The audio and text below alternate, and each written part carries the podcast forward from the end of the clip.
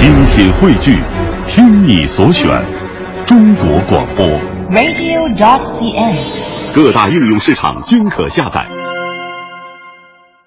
接下来呢，我们来了解一家新开的博物馆，在新加坡。这个博物馆非常的有意思啊，是我觉得应该属于喵星人的博物馆——猫咪博物馆。它是什么样的呢？是在市中心一座三层商铺正式对外开放，公众呢可以在这里详细了解不同血统猫咪的特征。如果看对眼的话，还可以领养一只回家。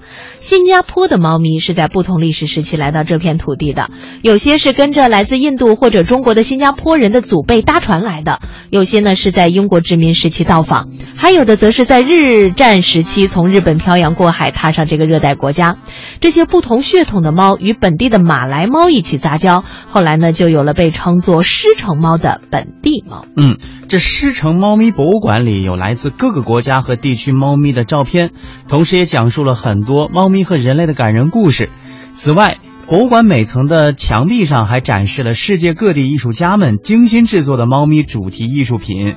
那么，博物馆的创办者薛玉娘说：“我们希望能够改变人们对于猫咪和动物的看法，同时呼吁本地艺术社区为猫咪营造一个充满艺术感的生活空间。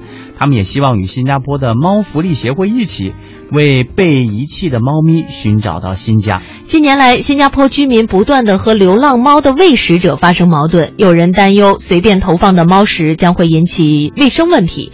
有媒体报道，当局在没有通知猫福利协会的情况下，计划捕杀流浪猫。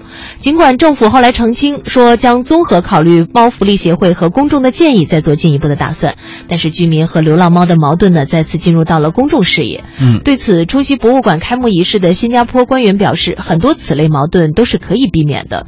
针对宠物主人、喂食者以及公众的教育是非常重要的。民间团体、薛玉娘等爱猫人士以及这一天开业的博物馆，都能够在这个过程当中扮演极为重要的角色。Not a sound from the pavement. Has the moon lost her memory? She is smiling alone. In the lamplight, the withered leaves collect